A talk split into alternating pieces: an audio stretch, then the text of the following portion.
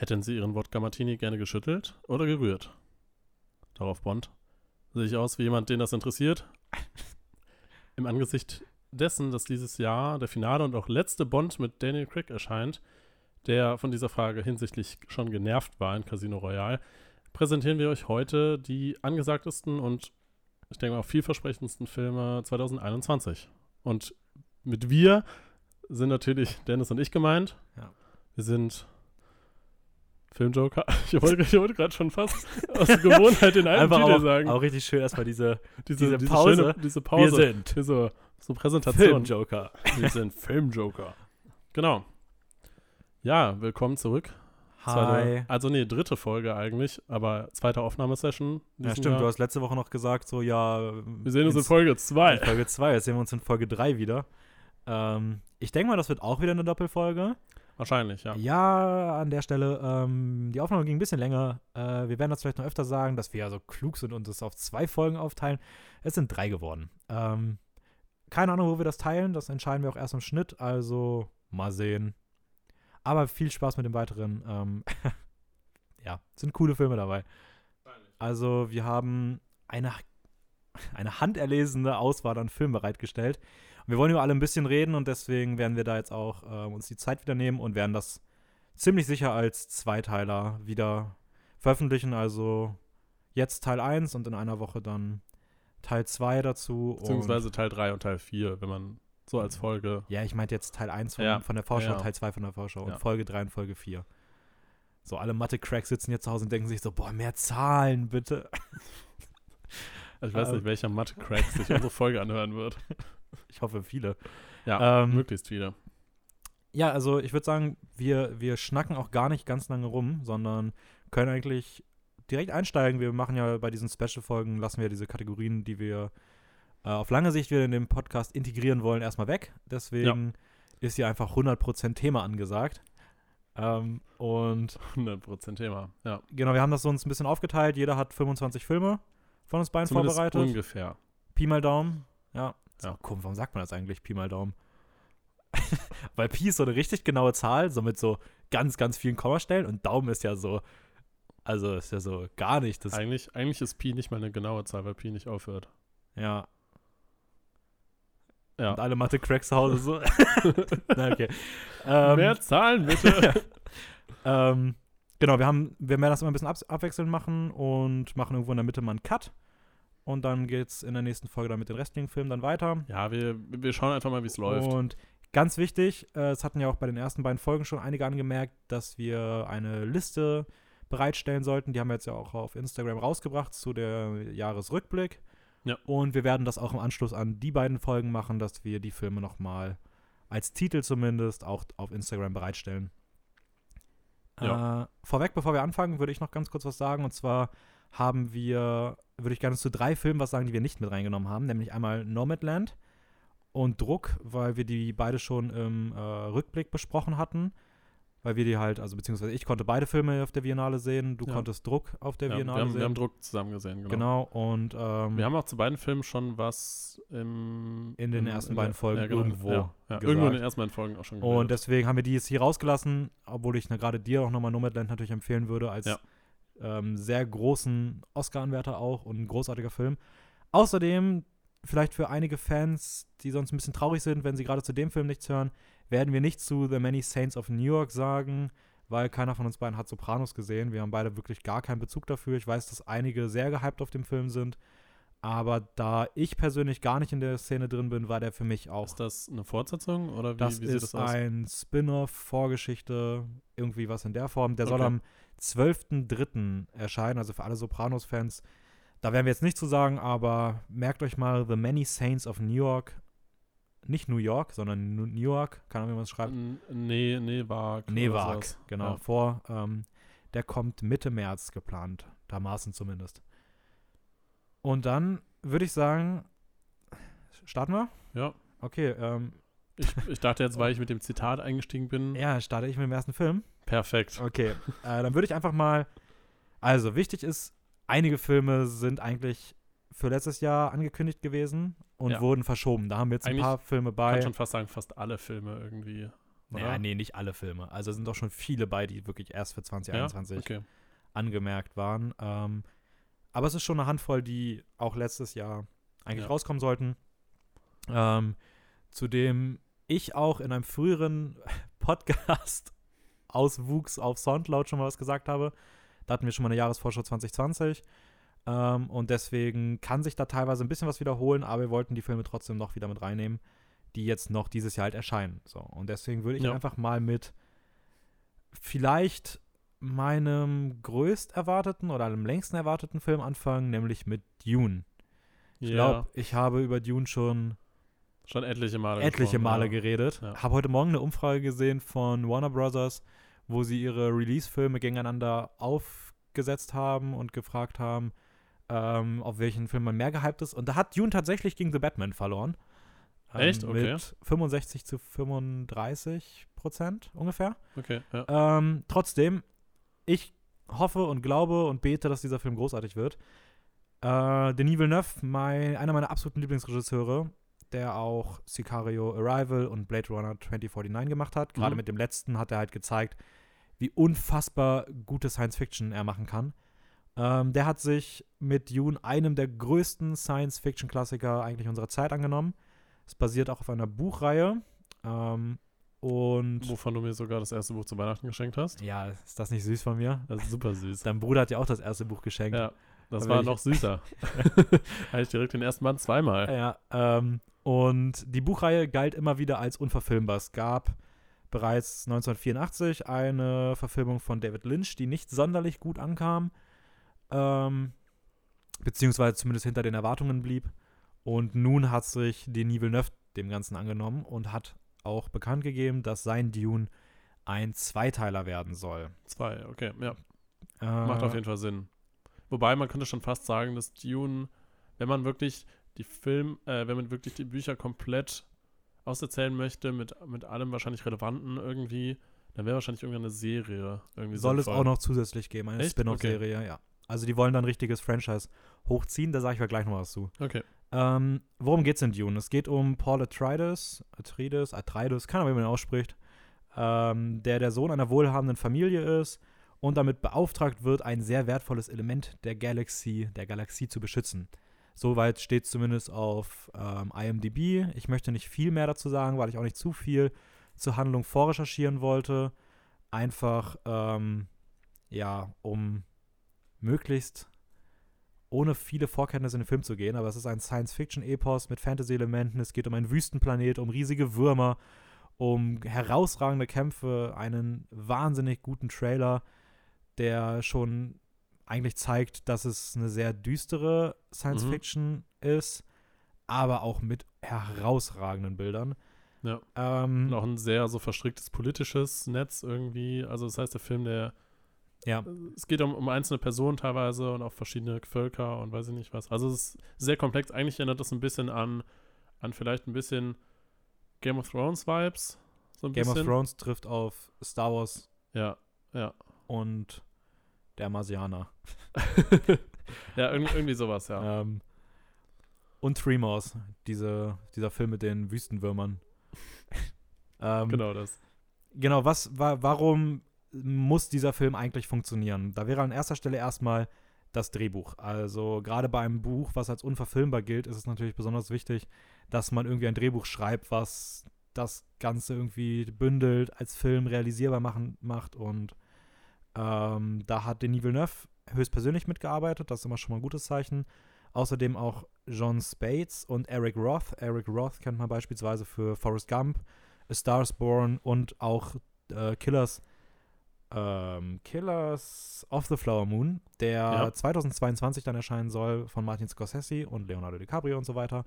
Ähm, ergo auch ein sehr prestigeträchtiger Name und eigentlich Leute, die allesamt nicht an einem Drehbuch scheitern sollten. Das stimmt mich auf jeden Fall schon mal sehr positiv.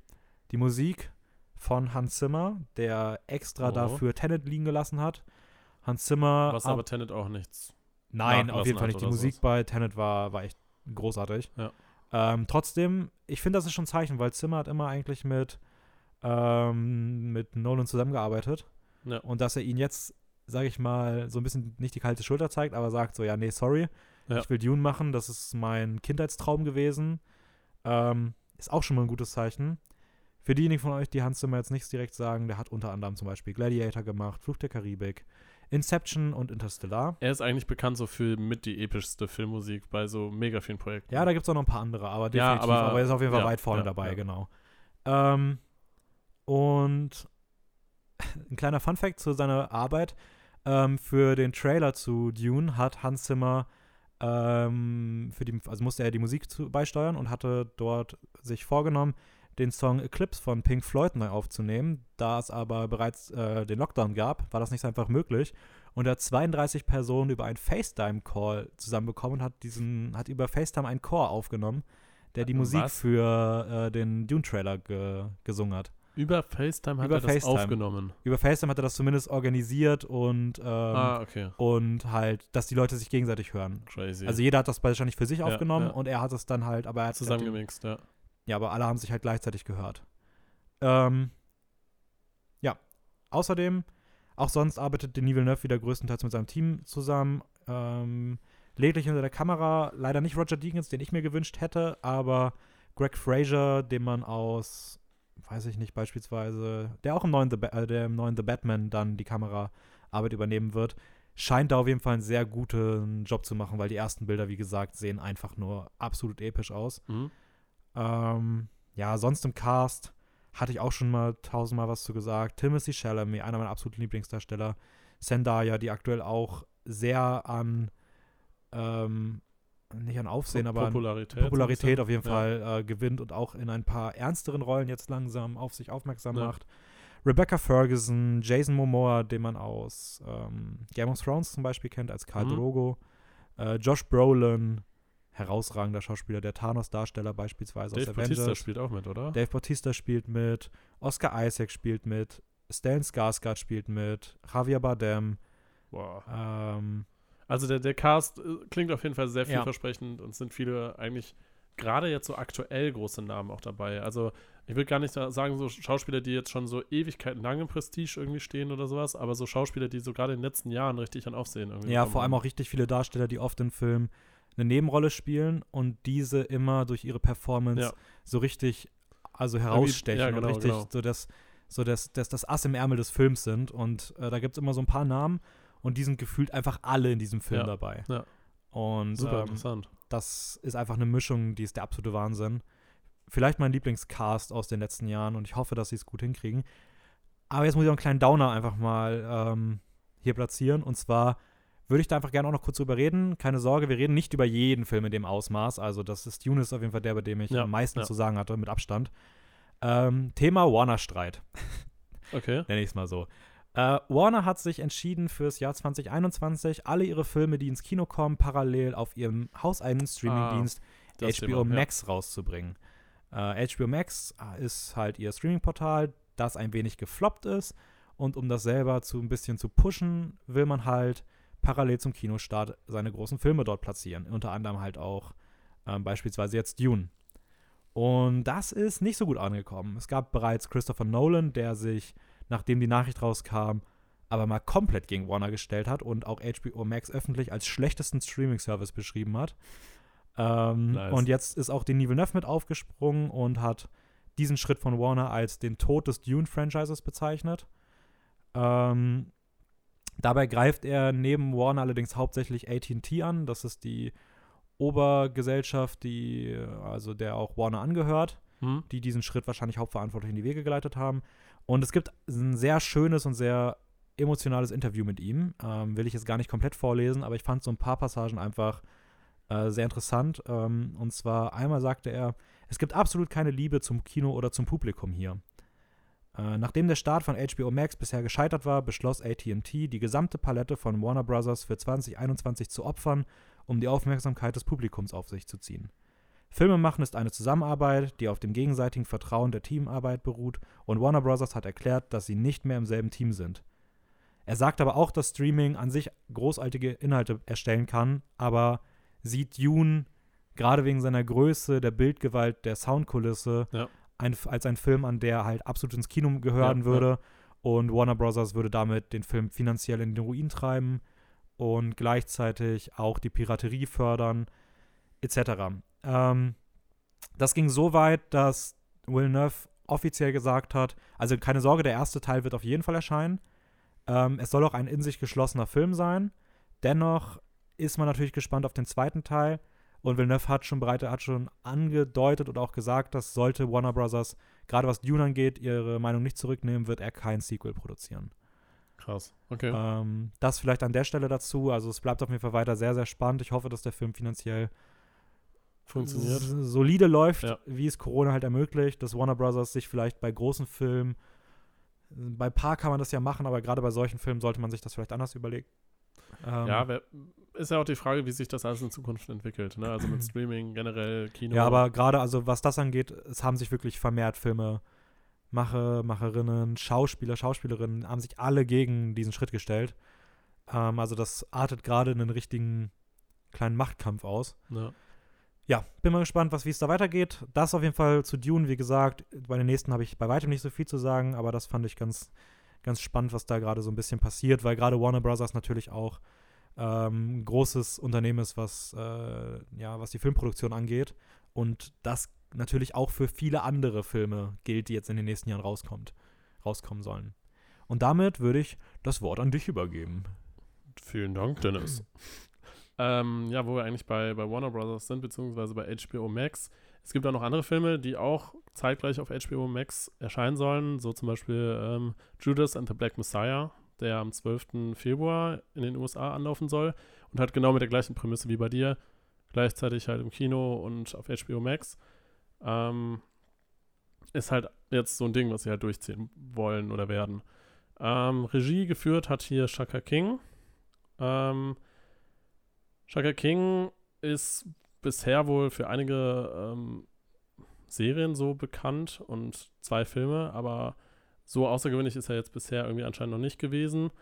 Ähm, Kenny und Keith Lucas sind beide Storywriter, die äh, damit die Story auch mitgeschrieben haben und Will Pearson ist auch mit dabei. Aber bisher ist jetzt von denen noch nicht so viel bekannt, soweit ich weiß. Ähm, Sagen mir auch alle nichts. Also Ja. ich habe mir auch ein paar Namen dazu rausgeschrieben, die waren alle nicht dabei. Ja, gut. Ähm, genau, also wie gesagt, Regisseur und, und äh, ähm, Writer bzw. Autoren sind jetzt da noch nicht so bekannt, aber von den Schauspielern her sind auf jeden Fall einige interessante Leute dabei, äh, so zum Beispiel Jesse Plemons, der jetzt in letzter Zeit eigentlich Aufsehen auch bekommen hat und hauptsächlich durch I'm Thinking of Ending Things so ein bisschen äh, Aufsehen erregen- ähm, bekommen hat oder durch Irishman oder durch Game Night, wo er auch diesen Mhm. einen weirden Nachbarn da spielt. Auch bei Breaking Bad hat er eine super Rolle. Was, was spielt er da nochmal? Er Äh, spielt in der letzten Staffel oder in den letzten Staffeln den, ich weiß nicht genau, was ist es, Sohn, Neffen von dem Hauptbösewicht. am Ende. Ich will jetzt nicht so viel spoilern, aber Ah, okay, okay. er ist, spielt auf jeden Fall einen Widerling. Ein Ähm, Widerling. ein Widerling. Genau, also Jesse Plemons spielt auf jeden Fall eine, einige der, der Haupt, äh, äh, einen, einen der Hauptpersonen quasi.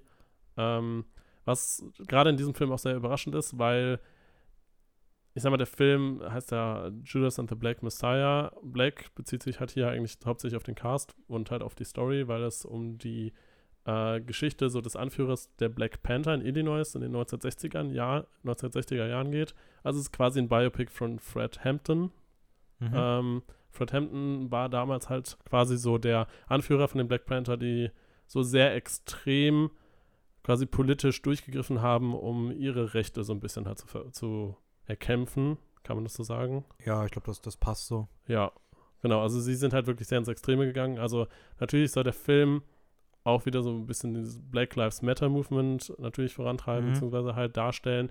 Ähm, aber es soll halt so ein bisschen auch die Geschichte zeigen, wozu auch Extremismus so ein bisschen wahrscheinlich fähig ist. So in die Richtung. Mhm. Ist, halt, ist halt die Frage, wie das jetzt genau dann filmisch dargestellt wird.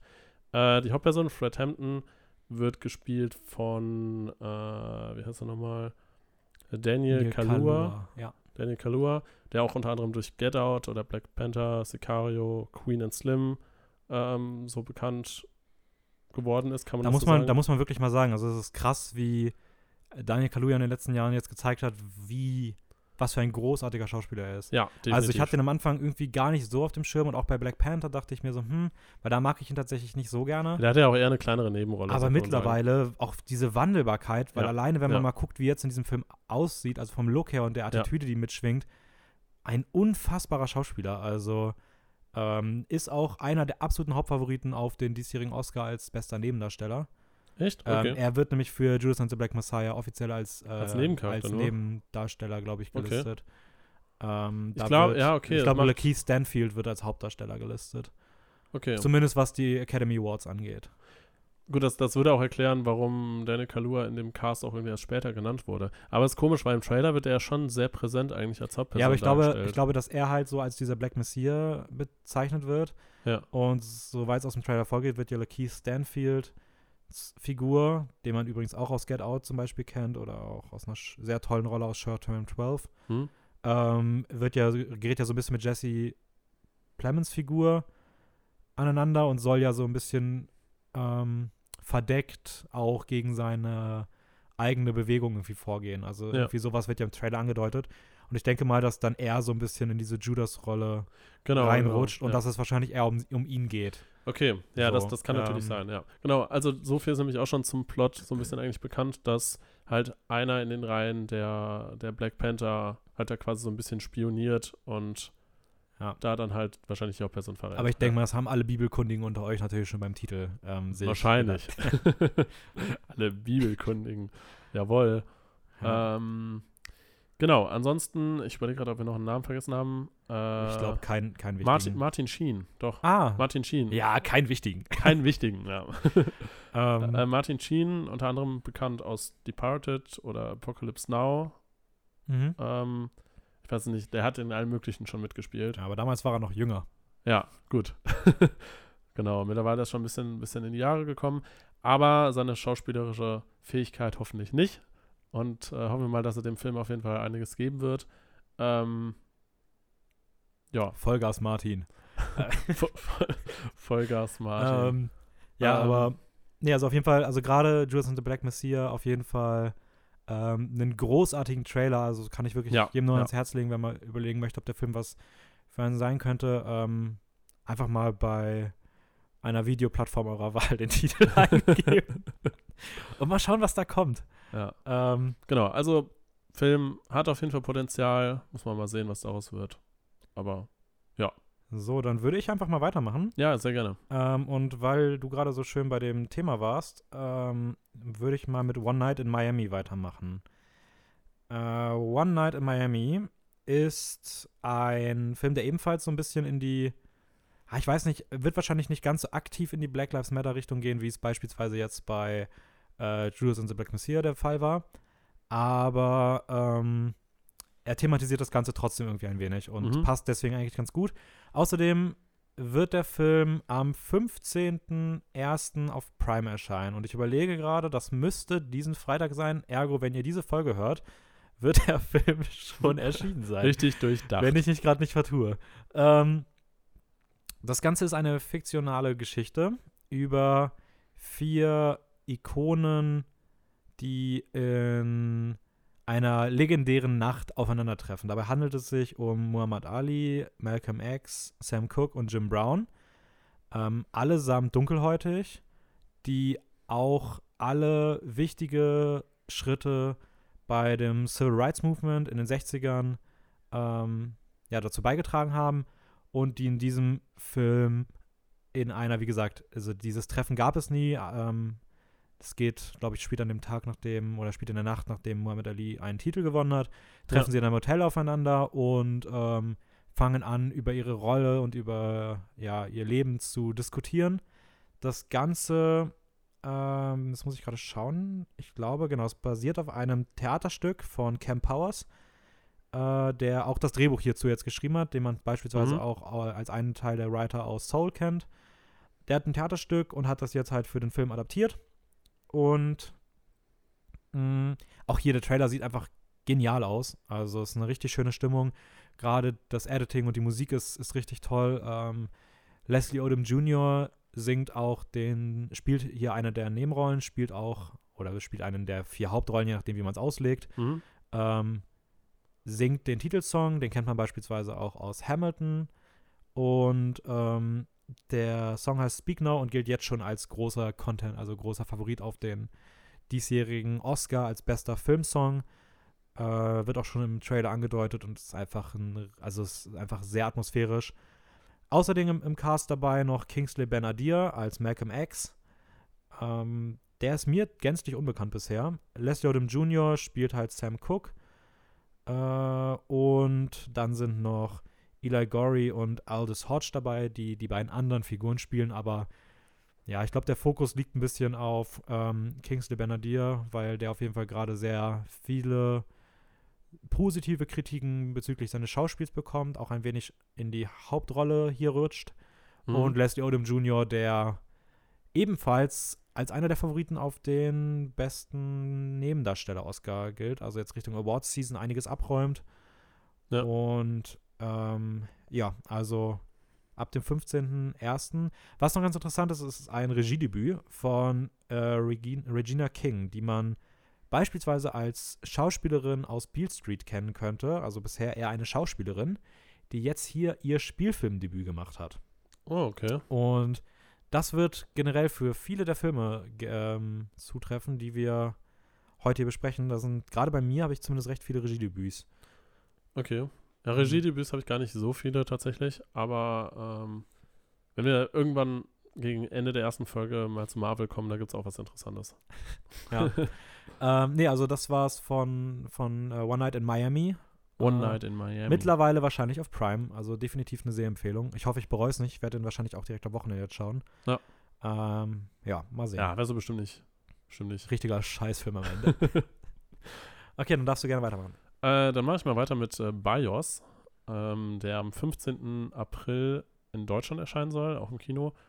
Glaube ich, zumindest. Ich, glaub, ich hoffe, ich erzähle jetzt hier keinen Quatsch. Ähm, Ganz kurz vielleicht dazu nochmal. Ja. Ähm, die Kinostarts, die können sich alle noch verschieben. Ja, genau. Also das ist nur Stimmt, eine, das, das ist nur eine Momentaufnahme. Ja. Ähm, es wurde just vor einer Stunde wurde noch mal ein Film verschoben. Ja. Ähm, und es sind so viele Filme noch in den März und in den April geklatscht, ja. dass es mich sehr wundern würde, wenn das so bleibt. Ähm, es wird wahrscheinlich einiges davon in den Herbst, in den Winter verschoben. Dadurch könnten da natürlich nochmal Filme dann aufs nächste Jahr verschoben werden. Sprich, ihr werdet wahrscheinlich so ja. den einen oder anderen Film. Es wäre wär auch sehr komisch, wenn, wenn alle wirklich jetzt auch die Filme so releasen würden, weil es ja. sind so wirklich unglaublich viele auf Februar, März, April irgendwie ähm, gelegt, dass sie sich halt alle gegenseitig Konkurrenz machen würden. Und das wäre auch irgendwie dumm, wenn sie alle die Filme dann auch rausbringen würden. Deswegen, aber ja, also das einfach mal so nebenbei. Aber ja, genau. continue, please. Aktuell BIOS noch auf den 15. April gelegt, ähm, Regie geführt oder führen tut Miguel Sapochnik. Miguel Sapochnik, ja. Miguel Sapochnik. Sapochnik. Sapochnik. Klingt wie Pokémon, ey. Gott. Ähm, der ist hauptsächlich bekannt, würde ich sagen, für Game of Thrones, da der mhm. mit die besten Folgen irgendwie eigentlich kreiert, die, die es so gegeben hat bisher, mhm. würde ich sagen. Also jetzt drei 9,9 Folgen ja, auf IMDb. Ähm, es gibt ähm, nur eine einzige weitere 9,9 Folge ja. bei der gesamten Serie. Die, und also es gibt insgesamt vier 9,9 Folgen. Davon hat Miguel Sapochnik drei Stück gemacht. Ja. Ähm, The Winds of Winter, Battle of Bastards und Hard Home. Genau. Und damit gilt er halt eigentlich mit als einer der der besten so Game of Thrones Regisseure, ja. die. Man muss auch sagen, er hat in der letzten Vol in der letzten Staffel hat er auch noch ähm, The Long Night und The Bells gemacht. Ja. Beides sehr umstrittene Folgen, möchte ich gar nicht so viel zu sagen. Ähm, da muss man natürlich re äh, relativieren, dass er da nichts für kann, ja. sondern dass ähm, Benioff und Weiss sind, die das verbockt haben, ja. wenn man das als verbockt ansieht. Ähm, Generell in der letzten Unabhängig Staffel, davon viel, ist die Regie von ja. ihm in beiden diesen Folgen absolut großartig. Ja. Ähm, ja, das dazu vielleicht nochmal. Genau. Miguel Spochnik, wie man ihn auch immer ausspricht, äh, wie gesagt, für, die, für diese Folgen bekannt. Er führt in dem Fi äh, Film Bios Regie.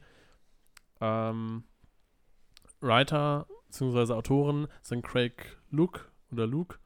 Ähm, für ihn ist das wohl so mit eines der ersten Projekte als, als Autor. Bisher ist er wohl nur als so Kameramann bei zum Beispiel Solo, Star Wars Story oder Doctor Strange oder Annihilation bekannt. Das heißt, er hat auf jeden Fall Filmerfahrung, aber noch nicht so viel als Autor. Mhm. Ähm, ist halt die Frage, wie man das dann einordnet, ob das jetzt dafür oder dagegen spricht. Aber man wird es dann halt sehen. Um was geht es denn im BIOS? In BIOS ähm, geht es darum, dass äh, ein einsamer Erfinder, gespielt von Tom Hanks, ähm, der letzte Mensch auf Erden ist, der mit seinem Hund ein bisschen durch die Gegend streift und sich einen kleinen Roboter baut und mit dem dann quasi so ein bisschen auf Abenteuerreise geht und das Land erkundet. Soweit ich das, ich weiß nicht, ob das noch aktuell ist, aber damals war auf jeden Fall die Plot-Summary auch, dass er diesen Roboter gebaut hat mit dem Ziel, dass der Roboter sich um seinen Hund kümmert, wenn er stirbt. Okay, ja, kann. Ähm, kann aber das kann sich sein. auch geändert Ja. haben. Ich habe jetzt auch nicht seit einem Jahr fast nichts mehr über den Film mir durchgelesen. Ist auch einer von denen, die jetzt schon Doch, ich glaube, ich glaube, das war als, ich hatte es mir nur nicht so explizit rausgeschrieben, genau. Ähm, das ist auf jeden Fall so die Basic Story. Es gibt auf jeden Fall noch äh, zwei andere Schauspieler, die mit zumindest im Cast drin sind. Man weiß jetzt aber nicht, welche Rolle sie genau übernehmen. Das wären einmal Caleb Landry Jones, die ähm, Der, ne, der Caleb, ja, Caleb, oh, Ja. ups, sorry. einer der meiner Meinung nach besten Nachwuchsschauspieler, die Hollywood momentan zu bieten hat. Äh, der ist unter anderem bekannt aus Three Billboards Outside Ebbing, Missouri und auch aus Get Out. Ja, großartig. Die, der, der hat so eine ganz krasse Aura. Also wenn der so im Bild ist, also gerade in Get Out merkt man das, da spielt er den Bruder. Ähm, Mhm. und der, der, ich, der, der nimmt so krass das Bild für sich ein. Ähm, ja. Ist halt die. Frage, ob er jetzt in dem, in dem Film überhaupt zu sehen ist oder welche Rolle er genau einnimmt. Kann sein, dass er der Sprecher des Hundes ist. Oder des Roboters, who knows. Ja. Ja. Aber ich glaube, der wird schon zu sehen sein. Und äh, Skeet Ulrich.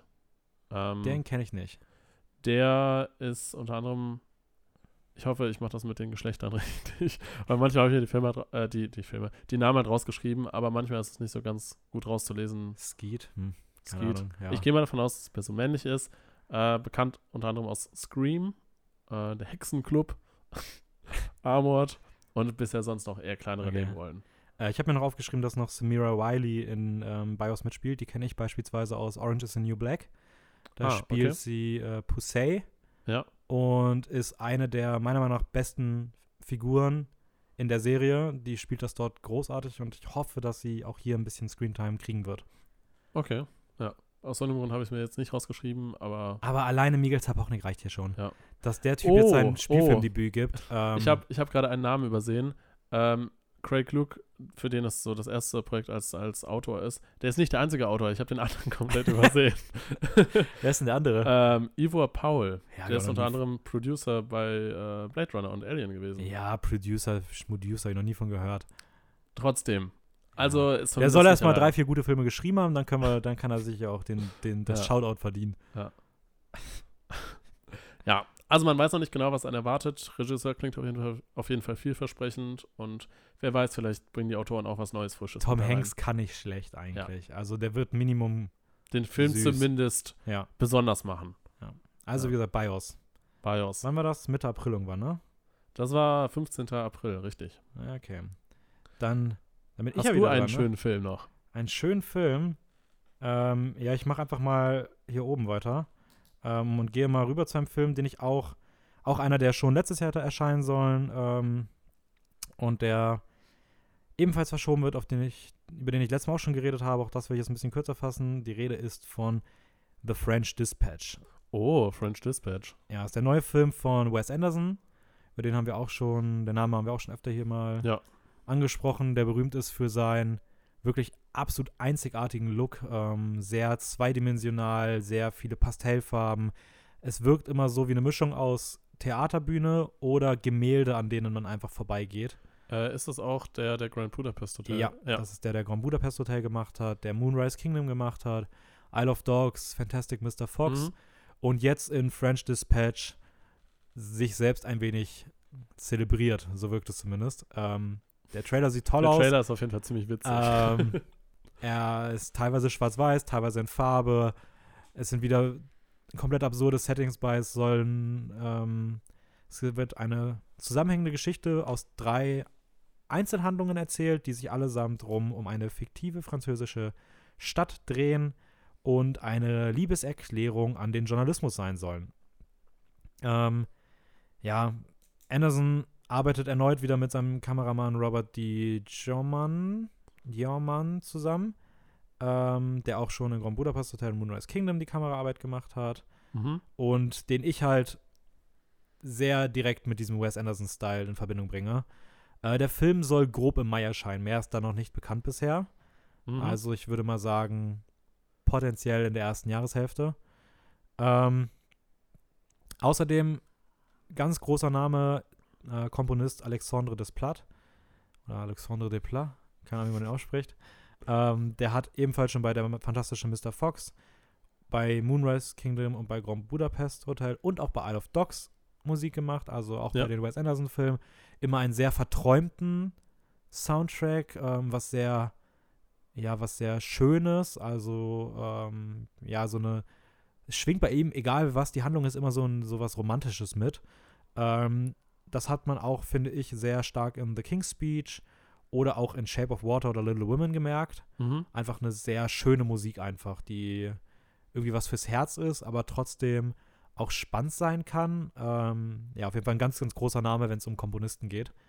Ähm, und auch hier wieder ein großartiger Cast. Erneut Timothy Chalamet, äh, Saoirse Ronan, die auch in den letzten Jahren zu einer meiner absoluten Lieblingsschauspielerinnen geworden ist. Beispielsweise in Brooklyn, Lady Bird, Little Women.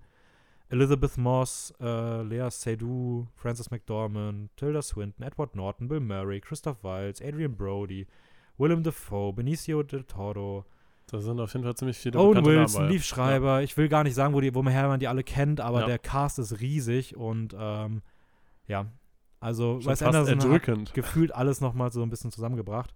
Ähm, auch das einfach ein Film, wo man sich den Trailer anschauen sollte und ähm, dann weiß man eigentlich, ob das was für einen ist. Ja. Also vielleicht hört ihr einfach immer, wenn wir irgendwie was zum Trailer sagen, einfach einmal direkt Stopp machen und rüberschalten. ähm, kurz den Trailer angucken und dann und dann hier wieder weiterhören. Ähm, nee, also The French Dispatch, ja, wie gesagt, irgendwann im Mai. Und damit spiele ich den Tennisball wieder zurück an dich. Den Tennis. Oh Mann, jetzt hätte ich mir echt gewünscht, dass wir irgendwie über Tenet reden. Dann hätte man das richtig gut aufnehmen können. Ja, oder bei Tennisfilm. Tennis. ähm, ich werde, glaube ich, ein bisschen was zu The Father sagen, der äh, am 26.02. in die US-Kinos kommen soll. Der ist allerdings schon auf einigen Filmfestivals jetzt im Jahr 2020 angelaufen und hat dementsprechend auch schon einige Bewertungen und auch schon zahlreiche Nominierungen und Preise gewonnen. Also der Film, der soll auf jeden Fall sehr, sehr, sehr gut sein. Ähm, Ja, die ersten Stimmen sind der absolute er, ersten Stimmen sagen, dass es somit eins der eigentlich besten Dramen auch sein soll, die, Mhm. die wohl jetzt erscheinen werden, beziehungsweise zum Teil schon erschienen sind. Ähm, genau.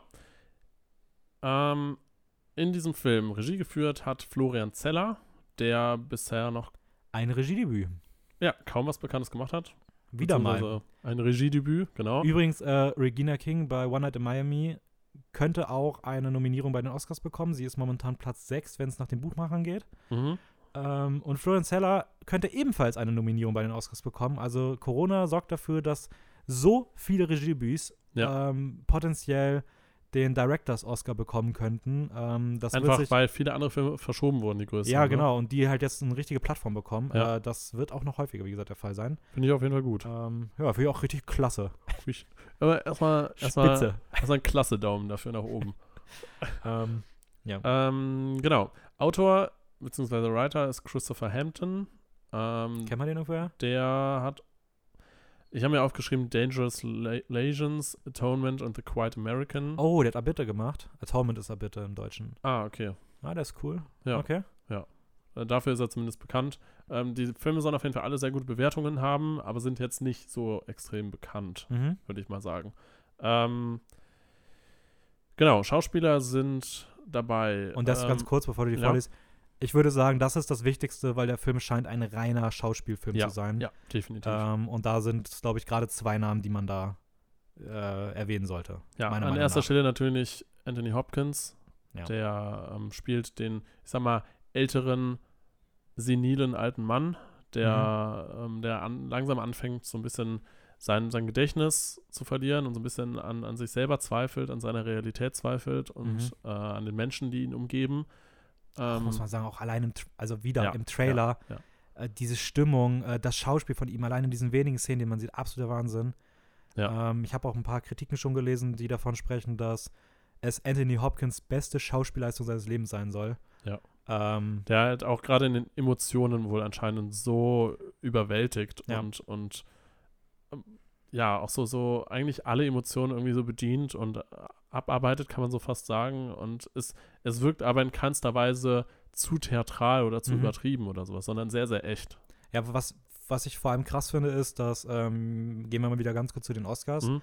ähm, dass Chadwick Boseman für seine Hauptrolle in Marainis Black Bottom, der ja letztes Jahr schon Mhm. erschienen ist, eigentlich als gesetzt galt für den Oscar als bester Hauptdarsteller. Also die, seine Performance ist der absolute Wahnsinn, so Dialoge für die Ewigkeit, Ja. oder Monologe für die Ewigkeit eher. Ähm, und leider ja Gottes, dadurch, dass er halt auch verstorben ist, ähm, ist es ja auch für die Academy jetzt die letzte Chance, so ihm den Oscar zu geben und da ja auch immer viel Politik dabei ist und Ja, sowas, ja. galt es eigentlich als absolut gesetzt, dass Boseman diesen Preis gewinnen wird. Ähm, und da muss man sagen, Anthony Hopkins holt krass auf. Also äh, sie liefern sich ein bisschen Kopf-an-Kopf-Duell bei den ersten Preisen. Ähm, ist die Frage, ob man Boseman jetzt seinen, den Oscar vielleicht dann eher für die Nebenrolle in The Five Bloods gibt, was Mhm. meiner Meinung nach nicht unbedingt verdient wäre, aber Aber wenn man ihm einen Preis geben möchte ähm, und dann man an der Stelle vielleicht mit Hopkins in der Hauptkategorie gehen würde. Ich glaube trotzdem, dass Boseman den gewinnen wird, aber alleine, dass die Debatte jetzt wieder geöffnet wurde, Ja. zeigt einfach schon, was Hopkins da für eine unfassbare Leistung Ja. bringen muss. Wie gesagt, ich habe den Film selber noch nicht gesehen, wir beide nicht, aber Ja, genau. Hopkins ist unter anderem auch aus äh, Hannibal bekannt, also halt auch Schweigende Lämmer. Ich glaube, im Nachhinein gab es auch noch, ich weiß nicht, Hannibal, noch ja, eine ich glaube, Serie Hannibal oder sowas. Rising. Die Oder- Hannibal-Serie ist nicht mit ihm. Ja, ich weiß, ich weiß, aber es gab noch irgendwas anderes oder waren das nur so Ableger? Boah, ich glaube, das Filme? war nur Ableger, aber ich bin mir da Okay. nicht sicher. Ich habe nur Silence of the Lambs gesehen. Also klar, ich weiß, dass, dass, dass die neue Hannibal-Serie mit, äh, wie heißt er denn mal, der dänische, der gute Mats, der auch aus, also in Druck quasi Ja. Hauptrolle spielt. Mats ab. Mats ab. Ähm, genau. Ansonsten spielt noch mit äh, Olivia Colman, die Mhm. auch aus The Favorite bekannt ist. Ja. Oder The Lobster. Hab ich Ja. aufgeschrieben. die ganz große Favoriten, Favoritin für den äh, Oscar als beste Nebendarstellerin. Da Ja, merkt man spielt einfach ja auch schon, in Favorite mit. das ist wow. Ah, der, war- der war gut. Ähm, da merkt man schon, dass das einfach wirklich ein absoluter Schauspielfilm ist. definitiv. Ähm, sonstige Rollen, die noch vergeben sind, äh, gehen an, an Mark Garris, ähm, der bekannt ist unter anderem aus Sherlock oder auch aus The Favorite. Ähm, und Olivia Williams, die äh, auch bekannt wäre aus The Sixth Sense. Sixth Sense. Und dieser, dieser Name. Thick Hand. oder An Education oder Rushmore. Aber der Name ist jetzt nicht ganz so groß, aber ähm, ja. Aber ja, bisher scheint der Film wirklich überaus überzeugend gewesen Mhm. zu sein und ähm, mal sehen, wie er dann wirklich ist, wenn man ihn selber sieht. Bisher angekündigt hat für den 26.02. The Father. Ja. Ich habe gehört, dass also das war der US-Staat, oder? Äh, ja Ich habe genau. für Europa irgendwas mitbekommen mit Ende April, aber pff, ja. kann, kann gut sein, aber vielleicht also ja, irgendwie im rund um die Oscars dann vielleicht. I don't know. Ja. Ähm, ja, würde ich mal weitermachen. Ja, gerne. Und ich, weil du jetzt gerade bei so einem klassischen Drama warst, würde ich das Ganze bei mir auch mal mit, ähm, mit einem Drama weiterführen. Und zwar The United States vs. Billie Holiday. Ähm, der Film soll eventuell im März rauskommen, auch dort, das ist noch nicht bestätigt. Ähm, und erneut ein Film, der ein wenig in die ähm, Black Lives Matter Richtung geht. Mhm. Da merkt man schon, das ist ein sehr präsentes Thema aktuell auch in der Filmwelt. Wird hier aber noch mal ein bisschen anders porträtiert. Es geht um, es heißt, es basiert auf einer Biografie, der Biografie von Billie Holiday, die eine sehr bedeutende US-amerikanische Jazzsängerin war. Ich glaube in den 60ern ungefähr, 60er, 70er, irgendwie sowas. Müssten 60er gewesen sein. Ähm, und die auf der einen Seite, wie gesagt, gefeierter Jazzstar war und auf der anderen Seite massive Probleme mit Alkohol- und Drogensucht hatte. Schwierig. Ähm, in, in, in ihrem Wikipedia-Eintrag steht, sie hat ca. 120 Zigaretten am Tag geraucht.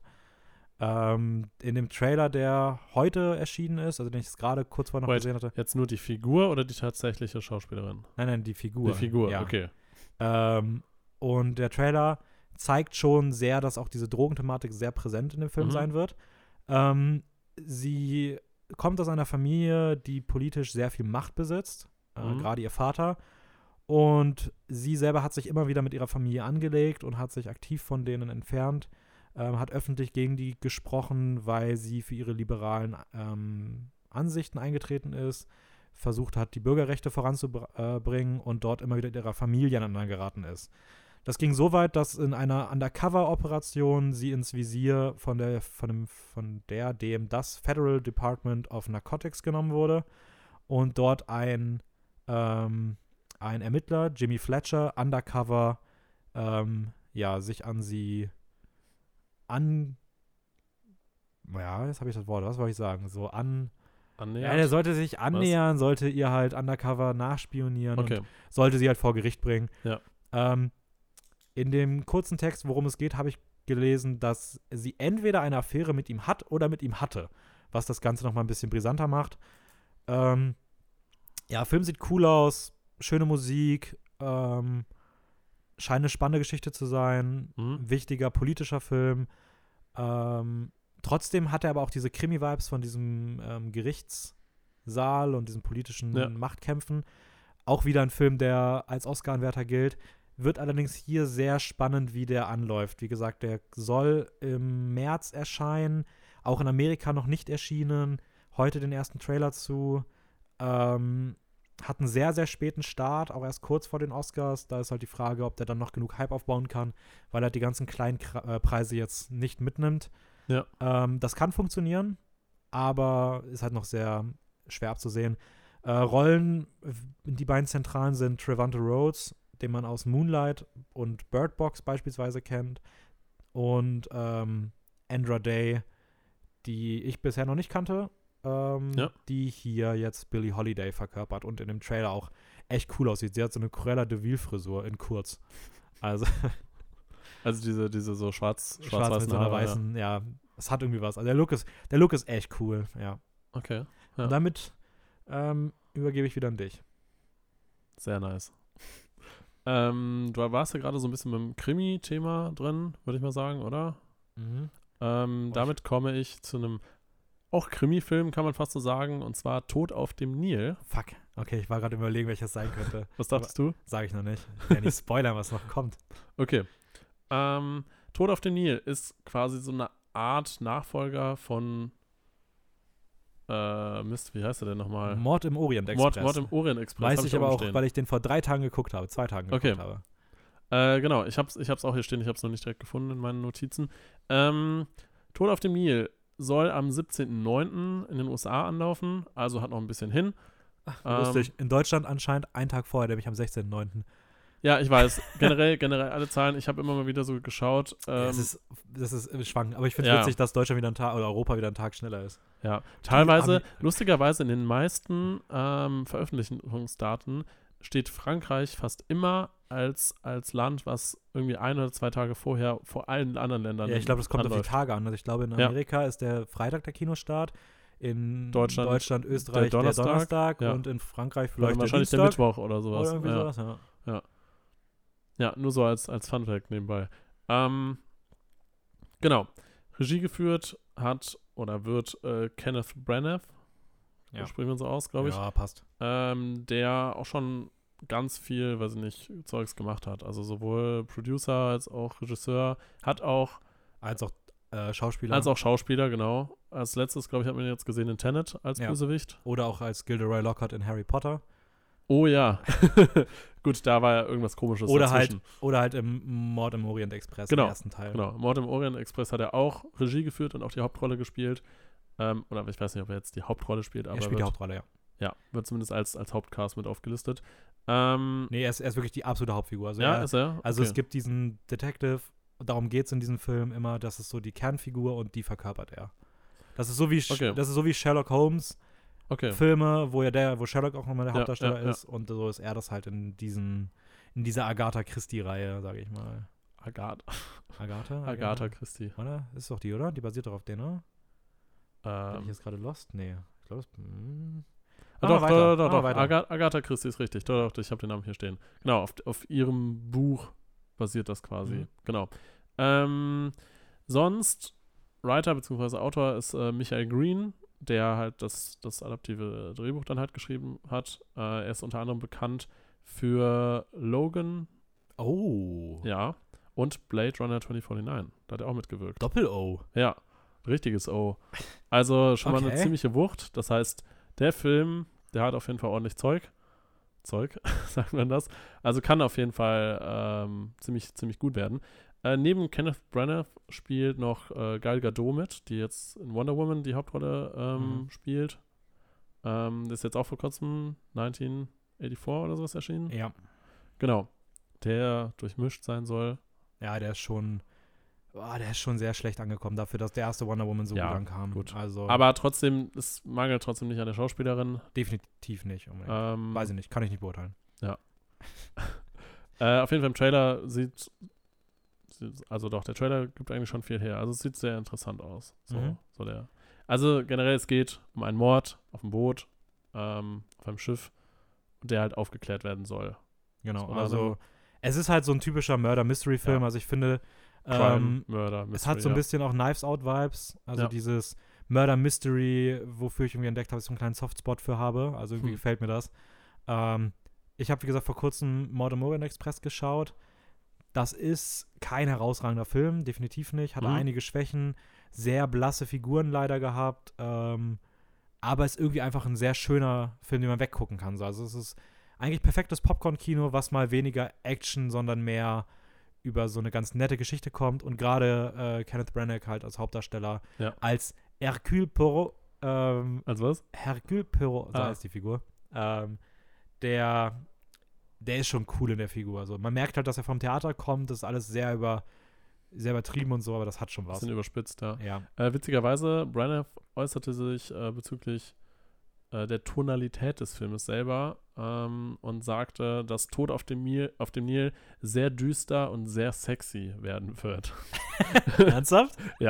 Das hat er selber gesagt. Okay, das ist schon ziemlich lustig. Und er meinte, ähm, ebenso wird die Vergangenheit seiner Figur, so etwa im Kampf des Ersten Weltkrieges, thematisiert. Und äh, darüber hinaus ähm, wird es auch alte Aufnahmen aus dem Fernseh, aus den Fernsehproduktionen, die Fahrt zum Leuchtturm und Jack Grant auf seinem Weg irgendwie so dargestellt werden. Ich, was auch immer das jetzt genau heißt. Aber es ist auf jeden Fall sehr interessant, dass er schon so ein bisschen, bisschen Einblick so da reingibt. Und, äh, und er sagte auch, zu seinem Vorgängerfilm, also ähm, Mord im Orient Express, wird auf jeden Fall der kontrovers diskutierte Schnurrbart ein wenig gekürzt. ja, okay. Ja. Ja, sehr cool. Genau. Achso, äh, ich habe noch zwei, drei Namen noch nicht vorgelesen bzw. vergessen. Äh, Army Hammer, der aus Call Me By Your Name auch bekannt Mhm. ist, da spielt er den älteren Liebhaber, kann man das so sagen? Ja, ja. Ähm, der spielt auf jeden Fall auch mit. Und Rose Leslie, die, ich habe sie mal Lady von Jon Snow in Game of Thrones, auch Ja. in echt. Ja. Ähm, Außerdem ähm, noch Letitia Wright, die man als Shuri aus Black Panther kennt. Ah, Die wahrscheinlich jetzt auch in Black Panther 2 dann eine sehr viel zentralere Rolle einnehmen könnte. okay. Ähm, so dann, viel zu Tod auf dem Nil. Dann würde ich mal weitermachen. Sehr und gerne. ich habe gerade gar keinen guten Übergang.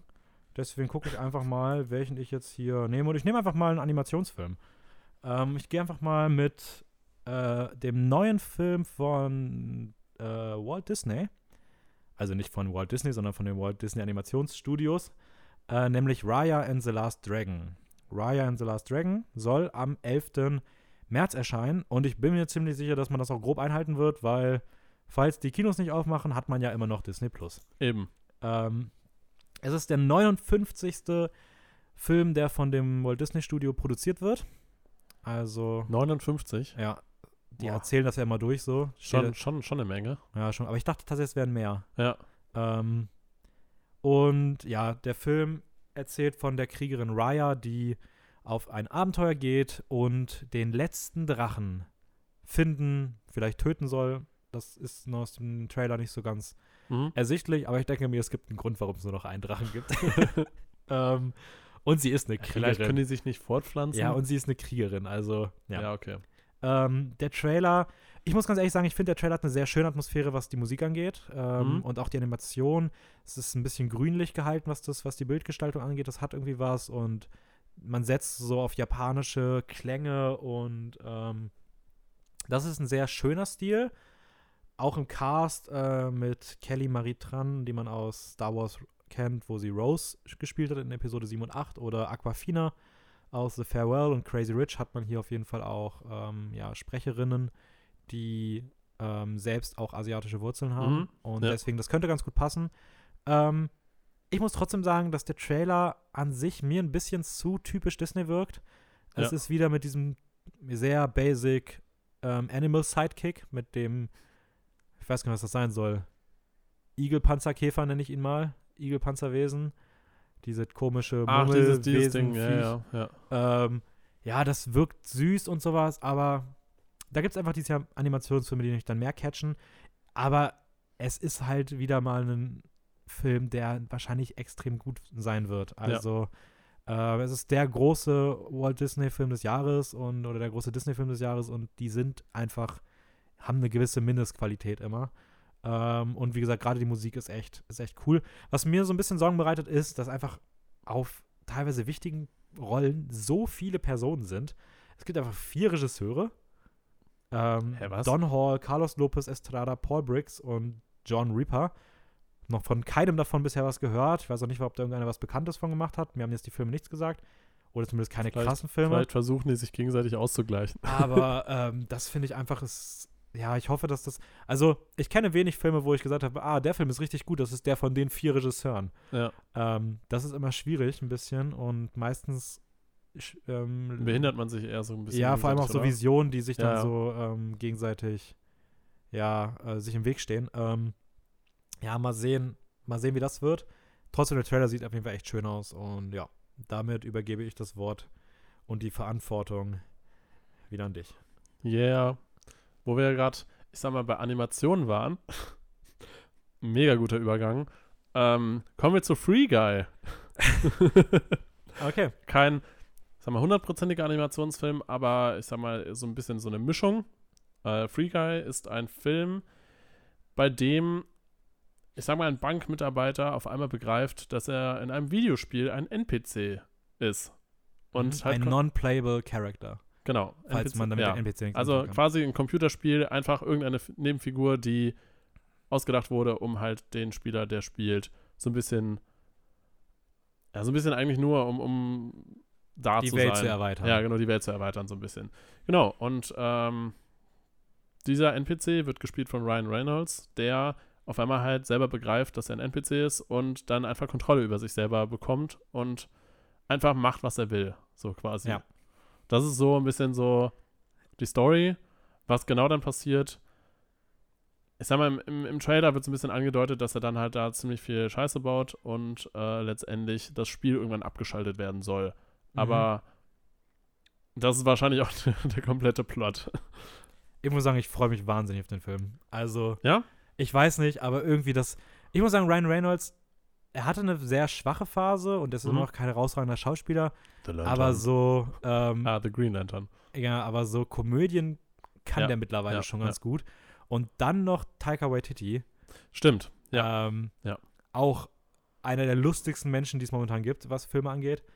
Ähm, der hier so ein bisschen den Bösewicht spielt und ah, das muss gut werden. Genau. Ähm, neben Ryan Reynolds und Taika Waititi, die beide halt für eigentlich. Also Ryan Reynolds halt hauptsächlich natürlich für Deadpool bekannt ist oder bekannt geworden ist, würde ich sagen. Er hat auch noch Buried gemacht, aber Mhm. sonst weiß ich jetzt gerade gar nicht, was er noch Ja, so also Bekanntes gemacht hat. ich glaube, bekannt geworden ist er für, für seine großartige Performance in ähm, Green Green, Lantern. Lantern Ja. und in X-Men, bla bla bla, Wolverine als, als scheiß Deadpool.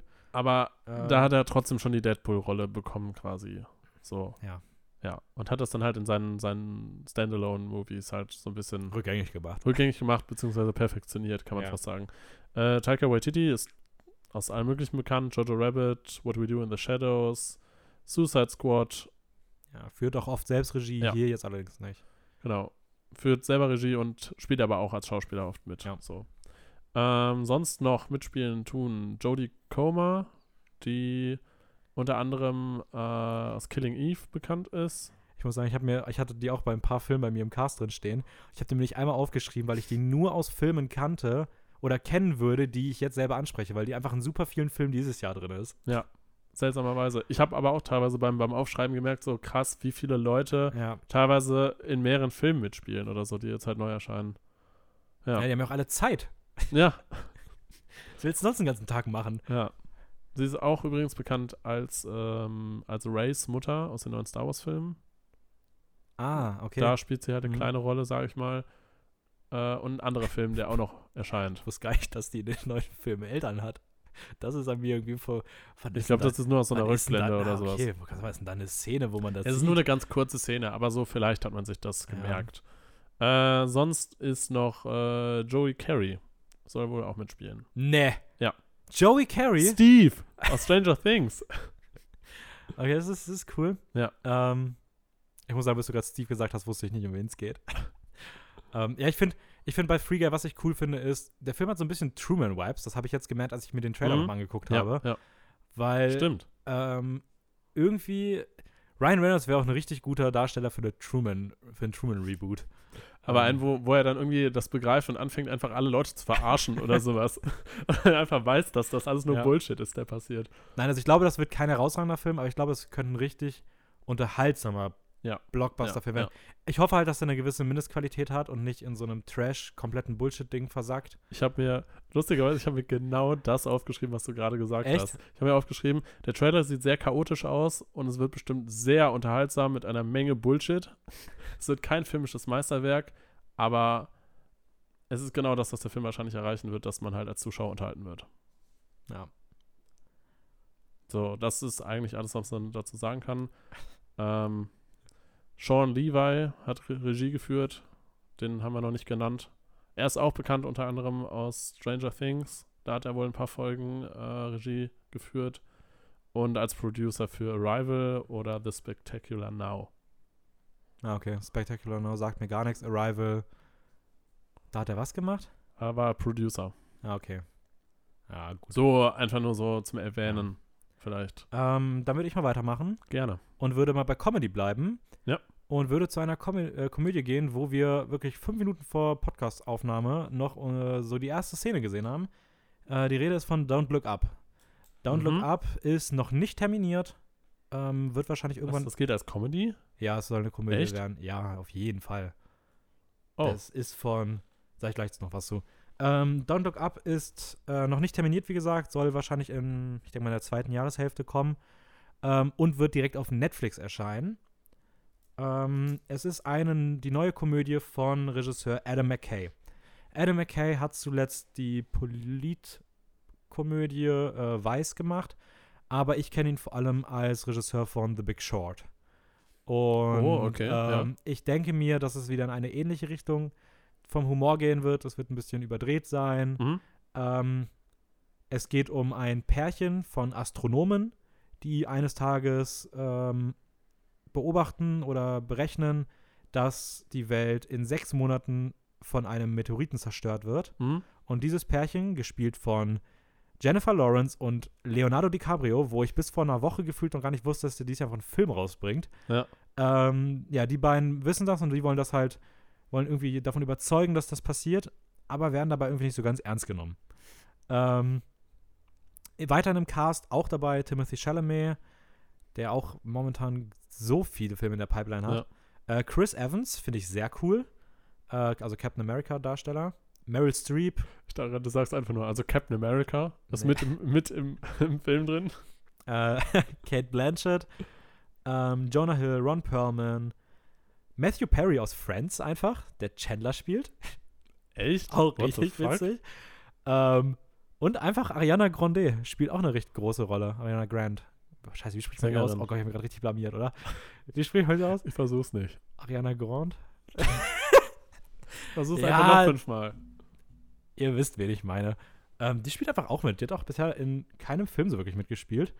Äh, Kameraarbeit von Linus Sandgren, den man aus No Time to Die dann auch wo wir Mhm. noch zu kommen werden, ähm, kennen könnte dann. Nee, kann man nicht kennen, aber der macht das auch noch. Außerdem La La Land, First Man und American Hustle. Also mit First Man hat er schon gezeigt, dass er Weltraum inszenieren kann, obwohl ich nicht glaube, dass Don't Look Up in den Weltraum geht. Ähm, Wer weiß. aber das erste Bild heute sah auf jeden Fall cool Vielleicht aus. versuchen sie einfach zu zweit ins Weltall zu fliegen und den Meteoriten Ähm, umzulenken. Das wäre auf jeden Fall sehr, sehr wild. Sehr Äh, wild. Äh, Jennifer Lawrence und ähm, Leonardo DiCaprio haben auf jeden Fall einen coolen Look. Der Film sieht generell irgendwie schön aus. Und die, allein das erste Bild heute war für mich schon so, dass ich mir dachte, okay, der Film wird, der wird fucking gut. Ja. Ähm, wie gesagt, ich mag den Humor, ich mag die Mischung aus wichtiger Thematik und komplett ein bisschen satirisch dargestellt. Ähm, ja, mal sehen, mal sehen, was Don't Look Up dann in der zweiten Jahreshälfte kann. Und Ja, damit, sind wir mal gespannt. Damit geht es wieder zu mir, wo wir gerade ne, im Weltall waren, bisschen ins Weltall fliegen. Ne, erster Mensch auf dem Mond, sind wir bei The Kingsman. Richtig guter Übergang, ich weiß. hä, was hat das denn? Das war ja, das war ja es geil. ging einfach nur um erster Mann. Man. ja, aber erster Mann ist ja nicht. okay. Ja, wir sind bei der Entstehungsgeschichte von The Kingsman. Es hat zwar nichts mit ins Weltall fliegen zu tun, aber ich dachte mir, äh, das ist ein richtig guter Übergang.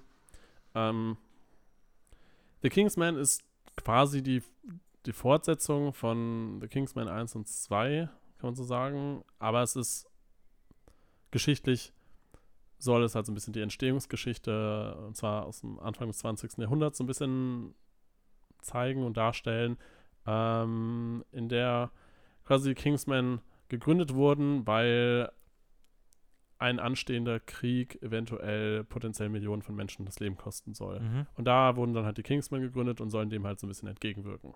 Ja, ist halt Ja, klassisches Prequel zu zwei beliebten Filmen. ja, genau. Ja. Ähm, Regisseur ist der gleiche wie bei den ersten beiden Filmen, Matthew Vaughn, glaube ich, Ja. wird, er, wird er ausgesprochen. Er hat unter anderem auch Kick-Ass gemacht äh, oder X-Men Erste Entscheidung. Ah, daher kennt er Aaron Taylor Johnson. Ich habe mich nämlich schon gefragt. Also nicht, aber das, das ergibt voll Sinn. Okay, ja. Ja. Du hast gerade schon einen Namen vorweggenommen, Aaron Ja. Taylor Johnson. Spielt auch mit. Ähm, Da muss ich mal so sagen, ja. ich mag Aaron Taylor Johnson in äh, Kick-Ass echt gerne. Und irgendwie hat er auch was an sich, wo ich das Gefühl hatte, ich könnte den richtig gerne mögen. Aber irgendwie hat er mich bisher noch nie so wirklich überzeugt. Ich finde den auch, ich habe den, der, äh, beziehungsweise er spielt die Hauptrolle. Spielt er diesen Jungen Im in Kick-Ass ersten- denn die Hauptrolle? Bitte? Spielt er die Hauptrolle in Kick-Ass? Ja. Ja. Ähm, der spielt in dem ersten neuen Godzilla die leider Gottes Hauptrolle und kann diesen Film aber mal so überhaupt nicht tragen. Ich glaube, es ist einer der Filme in den letzten Okay. Jahren, wo ich, da, wo ich das meiste Gefühl habe, dass die Hauptperson diesen Film nicht tragen konnte. Also wirklich nicht ansatzweise. Ähm, Ich habe ihn leider gerade nicht im Kopf. Ich glaube, es kann sein, dass ich ihn gesehen habe, aber ich bin mir gerade nicht ganz sicher. ja. Gut, wie dem auch sei. Ähm, Writer war auch unter, unter anderem Matthew Vaughn und Karl Gajdusek. Ich hoffe, ich habe ihn richtig ausgesprochen. Ähm, er hat unter anderem auch äh, die Drehbücher zu Oblivion mitgeschrieben, The November Man, Trespass. Aber es sind alles bisher nicht so mega gute Filme gewesen. Okay. So, also das sind so die bekanntesten, sage ich mal, und noch ein bisschen was anderes, aber es war, hat jetzt nicht, haben alle nicht so mega gute Bewertungen. Ähm, Mark Miller und Dave Gibbons sind quasi die Comic-Autoren. So, also von denen Mhm. wurden halt die Comics übernommen. Die sind aber auch relativ neu, ich glaube von 2012. Ja, okay. Also, Ah, es basiert also auf dem Comic, okay. genau, es basiert auf dem Comic. Ähm, als Schauspieler spielen mit ähm, Matthew Go Goody, Good, glaube ich. Ähm, aus Watchmen, okay. Stoker oder The Imitation Game ist er bekannt. Äh, Sagt, Gemma, mir, sagt mir tatsächlich gar nichts. Ich bin mir auch gerade nicht ganz sicher, welche Rolle er in Watchmen übernimmt. Also, hast, hast du Watchmen gesehen? Den Film ja. Okay. Die Serie nein. Ich, mein, ich meinte den. Film. Okay. Ja. Ähm, sonst spielen mit Gemma Arterton, die spielt äh, die, diese Prinzessin in Prince of Persia. Auch ein, ein Film, der so egal ist, Sehr dass ich mir den nicht gemerkt ist. habe. Ja, ja, ich weiß. Ähm, genau, Aaron Taylor Johnson hat es schon genannt, aus Kickers auch bekannt. Ähm, Stanley Tucci, Tucky, aus Stanley Tucci, Alter. Tucci. Ja. Nice. ähm, Big Night oder Spotlight oder Tribute von Panem. Stimmt, da spielt er den äh, Moderator. Diesen, diesen Moderator da, Ja. genau, genau. ah, cool. Äh, und Ralph Phineas spielt auch mit. Okay, Voldemort. Und Charles Dance spielt mit. Den habe ich mir den jetzt nicht mehr als, aufgeschrieben. ähm, Ja. als Tywin Lannister kennt. Und der, der Echt? einzige. Der spielt mit? Ja, und der Oh. einzige, der mitspielt, den du auch nicht aufgeschrieben hast, und das ist der, tatsächlich der einzige, der mir ein bisschen Hype bringt, das ist Daniel Brühl. Oh, echt? Das ist richtig oh, okay, cool. den, den habe ich irgendwie nicht gesehen. Ähm, das ist, habe ich mal aufgeschrieben. Daniel Brühl dabei macht mir mehr Vorfreude als Stanley Tucci, Rap Pianist und Charles Dance. Obwohl die alle gut sind, aber das sind so Filme, so Darsteller, die ich irgendwie erwarten würde bei dem Film. So Ja. große Namen, bisschen ältere Leute, sage ich mal. Ähm, das ist irgendwie Daniel Brühl in der Rolle könnte, in dem Film könnte cool werden. Ja, grundsätzlich habe ich mir halt auch so gedacht, grundsätzlich irgendwie klingt nicht alles so mega überzeugend. Also klar, ein paar nette Schauspieler vielleicht, Autoren so, hm, meh, so geht so. Aber ich habe das Gefühl zumindest, weil, weil, weil Matthew Vaughn halt auch die beiden ersten äh, Kingsman-Filme auch gedreht hat. Ähm, und die haben schon ziemlich coole Action-Sequenzen, so finde ich. Also ich finde, mh, ja, also ich, ich stimme dir beim ersten auf jeden Fall zu. Also ich mag den ersten Kingsman auch sehr, sehr gerne. Mhm. Ich finde, der zweite verliert sich dann ein bisschen in seiner Idee. Ähm, trifft auch ein, zwei Entscheidungen im Drehbuch, die ich absolute Katastrophe finde. hm, ich, Ähm, ich weiß, was du meinst, ja. Und äh, ist für mich nicht mehr wirklich so gut. Ich muss trotzdem sagen, ich glaube, der hat zumindest das Potenzial, zumindest schon mal für mich den zweiten Teil zu überbieten, weil alleine dieses Kriegssetting, Ja, so ja, das könnte genau. eine schöne Mischung sein. Das, das, das dachte ich mir nämlich auch, weil ich denke, gerade so dieses, wenn man so ein bisschen so diesen modernen Kampfstil, der, der hat in Kingsman-Filmen so, sag ich mal, im Vordergrund eigentlich steht, so dieses schnelle Pacing immer zwischendurch und eigentlich sehr interessante ähm, so Choreografien und sowas alles. Wenn das halt mit so einem Anfang 20, 20. des Jahrhunderts-Stil so ein bisschen halt kombiniert wird, ich glaube, das kann schon ziemlich, ziemlich cool aussehen. ja, ja, Ja. definitiv. Ja. Ähm, The Kingsman, wann soll der erscheinen nochmal? Der soll erscheinen am 12.03. offiziell. Okay, also auch wieder einer der Märzfilme. Aber äh, einer der Märzfilme, die aber wahrscheinlich Ja. wieder verschoben werden oder sowas. Ähm, dann würde ich mal weitermachen. Gerne. Wir würden mal bei Action bleiben und ich Mhm. gehe mal aber von dem März in den November. Am 18.11. soll Mission Impossible 7 starten. Hm. Ähm, eine Filmreihe, Sehr nice. die ich, für, die für mich eigentlich erst ab dem vierten Teil beginnt. Also klar, die ersten drei haben irgendwie ein bisschen Kultstatus und ich muss trotzdem sagen, ich bin kein Fan von den ersten drei Teilen.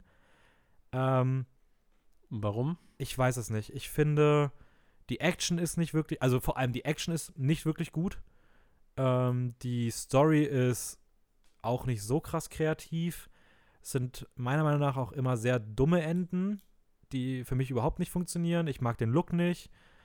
Äh, ich finde viele Szenen komplett kitschig und dämlich. Ähm, und dann haben sie einfach sich Teil 4 gedacht, sie re rebooten das Ganze irgendwie ein bisschen und ändern einfach nahezu den, die, den ganzen Vibe der, des Franchises. Und es ist so gut angekommen. Die Bewertungen sind auch immer mehr durch die Decke gegangen. Ähm, mit Teil 4 Ghost Protocol, ähm, der hat im Englischen oder im Deutschen, der heißt nur in einem heißt der Ghost Protocol, im anderen heißt der Phantom Protocol. Ist schon echt ein cooler Film mit sehr geilen Action-Szenen. Da Mhm. merkt man, ab da hat Tom Cruise auch angefangen, sich jedes Jahr mit seinen Stunts selber zu überbieten. Ähm, dann das kam, hat, hat er sowieso schon von Anfang an eigentlich. ja, da ist er ja in Teil 4 ist er ja an diesem, an diesem Hochhaus außen hochgeklettert. Dann kam Rogue Nation. Ähm, War das das, wo der am, am, an der Seite vom Flugzeug hing? Ja, ich überlege gerade, oder ob das Fallout war. Nee, ich glaube, das war, ich glaube, das war der. Ja. Dann kam Fallout, wo er den Sprung aus dem Orbit gemacht hat. Oh, ja. Ähm, und Fallout, meiner Meinung nach, bisher der absolute Peak der, der Reihe. Also geniale Action, geile Szenen. Ich mag auch Rogue Nation sehr, sehr gerne. Und jetzt kommt Mission Impossible 7, hat bisher noch keinen Zusatztitel. Ähm, und ich hoffe einfach, dass der Film erneut so ein bisschen als Lichtblick im Actionkino in Hollywood zumindest ähm, sein wird. Mhm. Mm, ja, Tom Cruise ist wieder mal natürlich am Start in der Rolle des Ethan Hunt, ist mittlerweile jetzt auch schon fast 60 Jahre, 58, macht immer noch die Stunts selber. Es gibt Fotos, wo er mit irgendeinem Motorrad einfach von einer riesigen Klippe springt. Ja. Ähm, Ich glaube, bei den Dreharbeiten, ich weiß nicht, ob das bei dem war oder bei einem ich glaube, anderen, beim sechsten war das. Wo äh, da hat er sich ja fast das Bein irgendwie zerquetscht oder irgendwas in die Richtung. Ja, also gebrochen der, der fast geht da oder- immer wieder komplett an seine Grenzen. Ja. Er plant ja auch noch daran, eine Mission Impossible ins Weltall zu bringen. Mal gucken, wann das passiert. Ähm, wofür er dann übrigens verrückt. auch selber ins Weltall fliegen möchte. Er möchte den Film Ja, im ja, Weltall ja drehen. natürlich, also, natürlich. Ähm, aber man kann, wie gesagt, von ihm halten, was man möchte. Diese handgemachten Stunts in den letzten Filmen, also Mission Impossible ist wirklich eine richtig gute Filmreihe geworden. Ähm, geniales Blockbuster-Kino.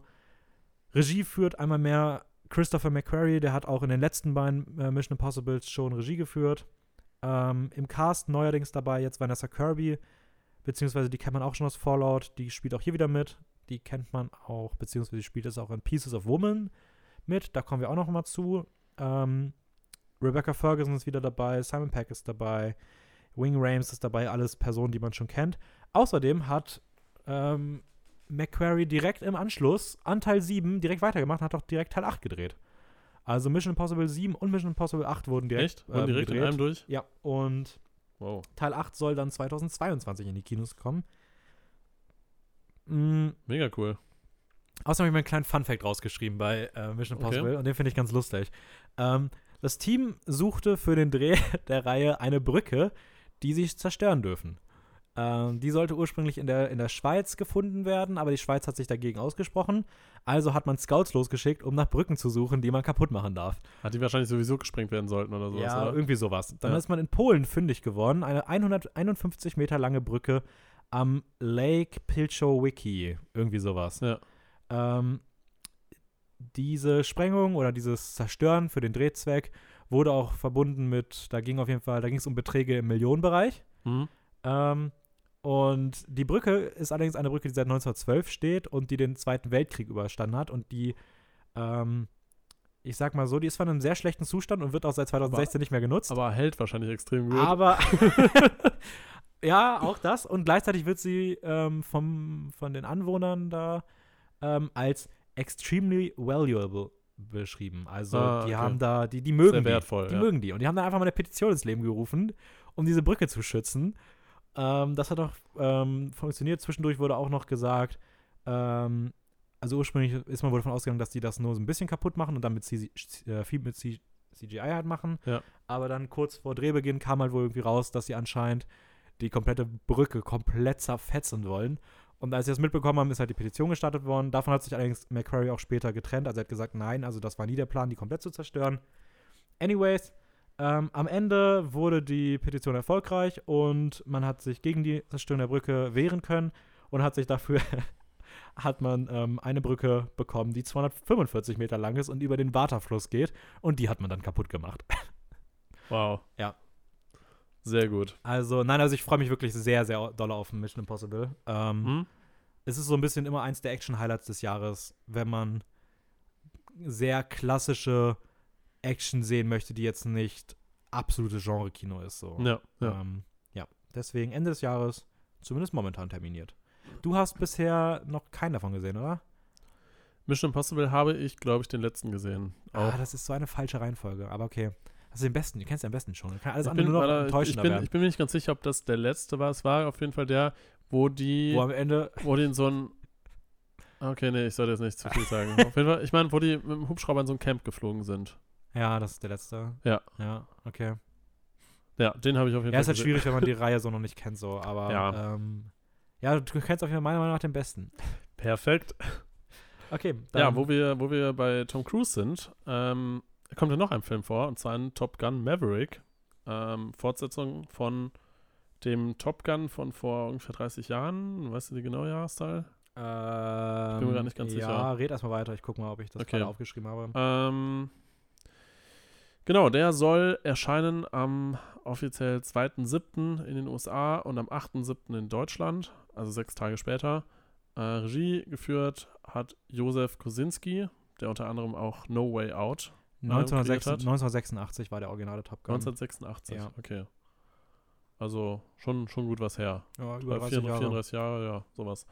Ähm, Josef Kosinski, bekannt. Mhm. Er hat schon Legacy, Oblivion und No Way Out Regie geführt. Alle anderen sind unwichtig, aber No Way Out ist No, großartig. no Way Out ist auf jeden Fall großartig.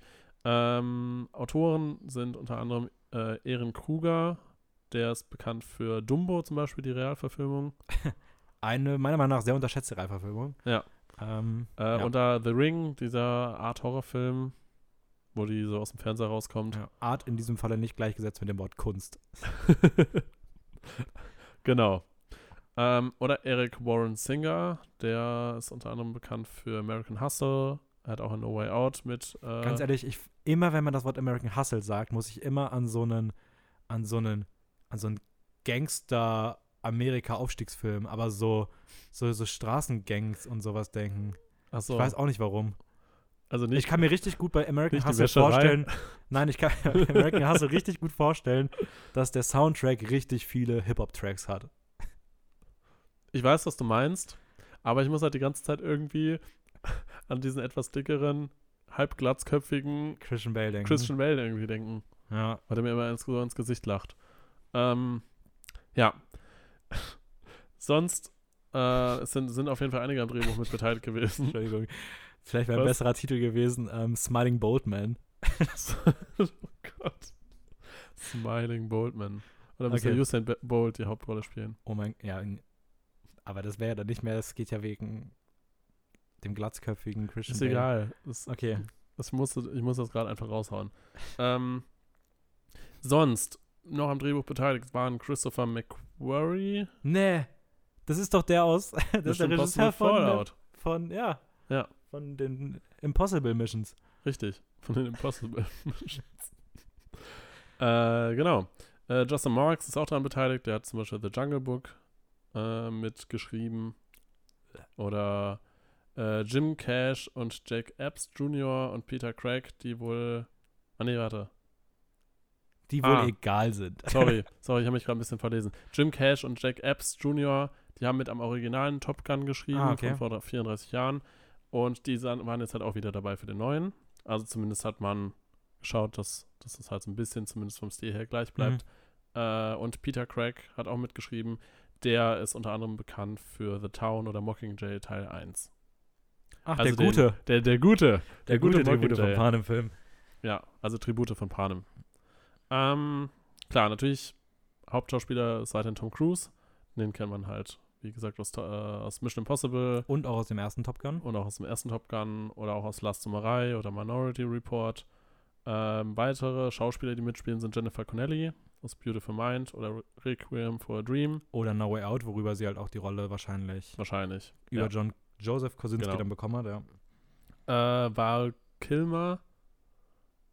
Genialer, genialer Schauspieler. Okay. Also äh, leider heutzutage nur noch in wenigen Filmen drin, aber in Heat absolut großartig. okay äh, auch der aus dem Original, Genau, wo er, auch eine ganz ikonische. Rolle im ersten Top Gun. Also, Ich habe nämlich nur Kiss, Kiss, Bang, Bang rausgeschrieben. nee, also der spielt auch, also Cruise und Kilmer sind beide aus dem originalen Top Gun. ah, okay. Ähm, und okay. äh, Kilmer spielt halt auch eine sehr coole Rolle in, in Heat. okay. Ja, sehr schön. Äh, sonst spielen noch mit äh, Jean Louisa Kelly. Hm. Aber- Sagt mir nichts. Der, da habe ich auch nachgeschaut und da sind auch kaum, kaum irgendwelche Sachen bei. Also eher etwas unbekanntere Schauspielerin. Ja, ich habe noch John Hamm rausgeschrieben aus Baby Driver und Madman. Genau. John Hamm habe ich auch und, und- Miles Teller. Und natürlich Miles Teller, genau. Ja. Der ähm, auch aus äh, Whiplash. Und, und No Way Out. No Way Out ist. Ja, da genau. kommen sie alle zusammen. kommen sie alle zusammen. Ja, man muss bei Top Gun sagen, glaube ich, es ist Mission Impossible Vibes und Action-Qualität Ja, ja. mit Flugzeugen. Genau. Halt Also mit, die- mit Jets. Ja, so. die ersten 30, ich glaube, es gibt einen 30-Sekunden-Teaser, mehr gibt es bisher noch nicht. Aber die Flugszenen sehen so gut ja, aus. Flugszenen. Und das Ding ist, warum die Flugszenen so gut aussehen, ist, ist und das ist nämlich jetzt der krasse Punkt, äh, Tom Cruise Ja. hat selber eine, ein fucking Jet geflogen. ja Das heißt, aber auch nicht alle- normal.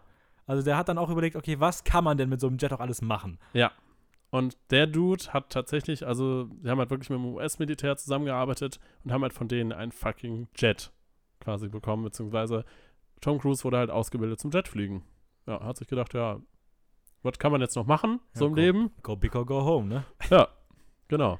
Äh, geschichtlich äh, spielt das Ganze auf jeden Fall 30 Jahre nach dem ersten ähm, Top Gun statt und Tom Cruise spielt da quasi ähm, Pete Maverick, der als Ausbilder tätig ist und bildet Bradley Rooster, also Miles Teller, also der von Miles Teller verkörpert wird, ähm, bildet ihn quasi aus. Also er ist da quasi der neue Rekrute, der halt ausgebildet wird, ähm, weil ich weiß jetzt nicht, inwieweit das ein Spoiler für den ersten Top Gun ist, aber das stand halt normal in der. Ja, das ist okay.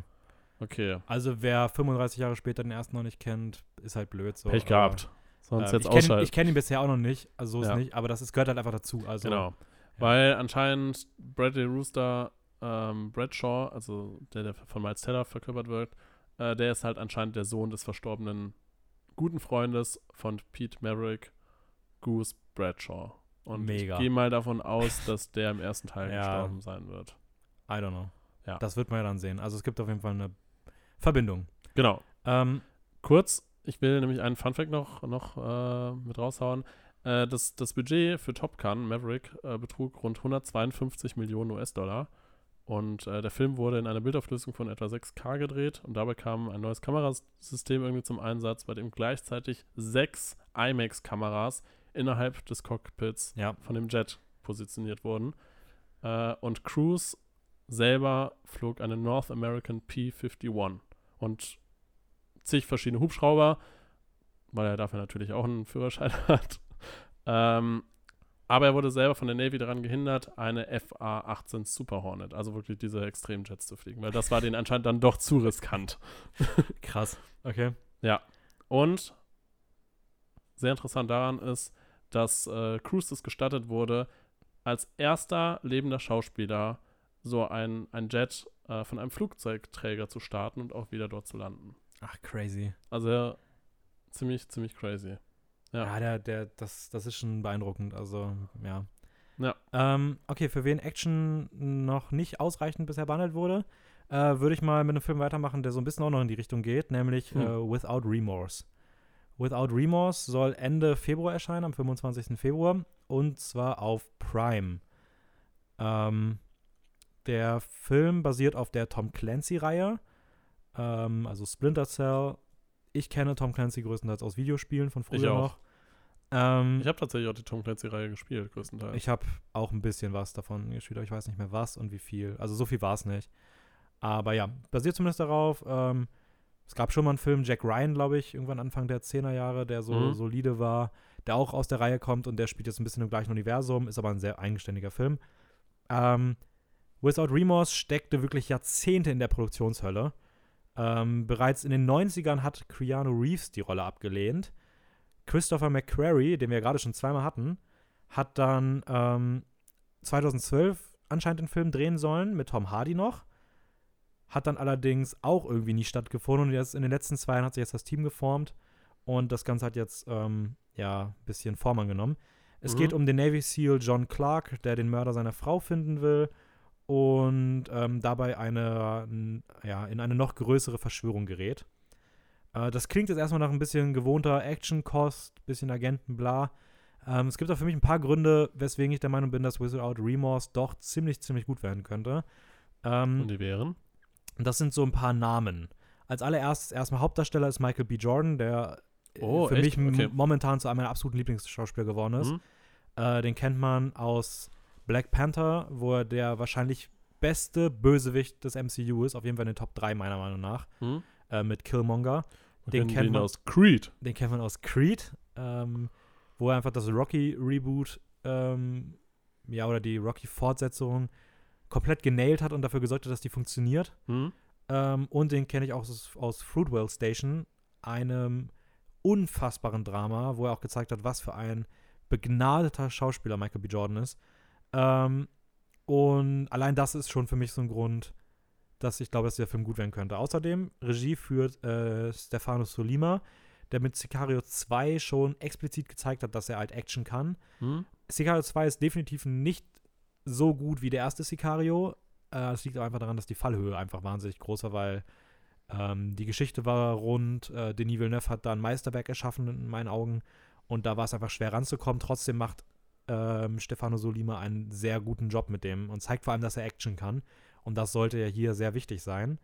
Ja. Ähm, außerdem im Cast dabei noch Jamie Bell, den ich bereits in Rocketman, Filth und Jumper sehr mochte, der aber bisher noch nie die ganz große Rolle hatte, ähm, die er jetzt vielleicht hier bekommen kann. Könnte ganz cool werden. Und für mich der Name schlechthin, der sogar noch mehr positive Energie von diesem Film ausgibt als Michael B. Jordan, ist für mich Taylor Sheridan. Taylor Sheridan, witzigerweise, kennst du vielleicht aus, äh, oder kennt ihr vielleicht auch aus Sons of Anarchy. Dort spielt er nämlich noch eine Rolle, nämlich den Sheriff Hale. Oh, echt? Und der oh, okay. ist mittlerweile zum Drehbuchschreiben übergegangen und hat in den letzten Jahren mit die besten Thriller-Drehbücher geschrieben, nämlich äh, beispielsweise Sicario und Sicario 2, aber auch Hello High Water und Wind River.